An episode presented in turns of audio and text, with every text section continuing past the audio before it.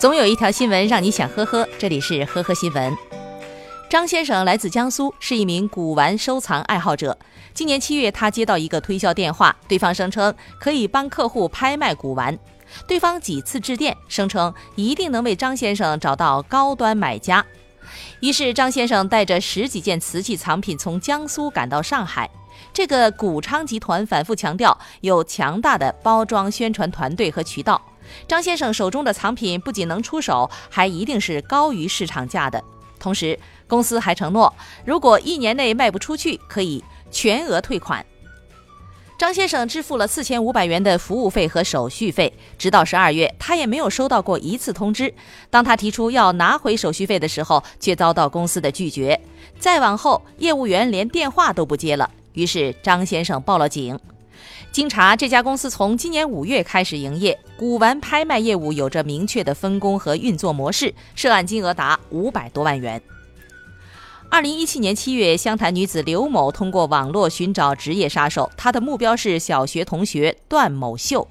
因小学同学微信群的攀比风气备受刺激，刘某就记恨上那个拉他进群的同学段某秀。很快，职业杀手张某飞接单。刘某多次偷偷和张某飞密谋杀人计划，甚至提前交付了二点四万元的定金。直到案发，刘某才知道张某飞竟然是一个骗子。十二月二十六号，记者从湘潭雨湖区检察院了解到，日前刘某因犯故意杀人罪被判处有期徒刑三年，缓刑三年；张某飞因犯诈骗罪被判处有期徒刑一年两个月。陈刚三十三岁，林健三十岁。两个人是杭州某大型公司同一个办公室的同事。今年八月份，杭州某楼盘摇号异常的火爆，与该地段的二手房倒挂幅度是百分之三十以上，摇到就赚一百万。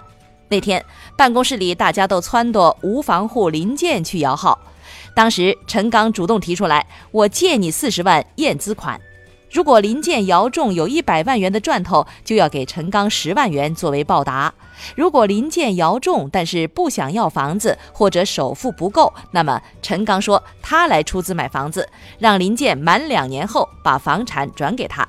这样的话，陈刚给林建十万元。谁知中签率仅百分之十左右，林建却摇中了。林建找到陈刚说房子他要的，但是要付首付搞装修娶老婆，归还四十万。但是另外那十万元，大家朋友一场，就当帮个忙，给个万把元钱。陈刚不同意了，说我不是借钱给你，我是要跟你合作摇号，你赚一百万，现在开始说给我利息。于是呢，把林建告上了法庭。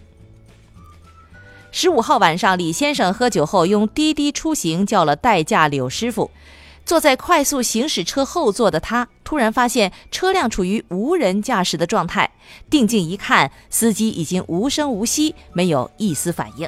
李先生从后面出手制动，及时停下了车辆。下车查看，发现代驾师傅竟然离奇死亡。目前，李先生和代驾公司的谈判还需要继续进行。近日，安徽芜湖的杨某看深夜多家旅馆大门敞开，便动了盗窃的心思。趁着没人或服务员睡着的时候，拿走前台的财物。为了防止走路惊动人以及留下痕迹，行窃过程中他全程提着鞋子，光脚走在地面上。在盗窃数家旅馆后，可能因杨某的脚太臭，最终被旅馆老板发现并报了警。感谢收听今天的呵呵新闻，明天再见。本节目由喜马拉雅和封面新闻联合播出。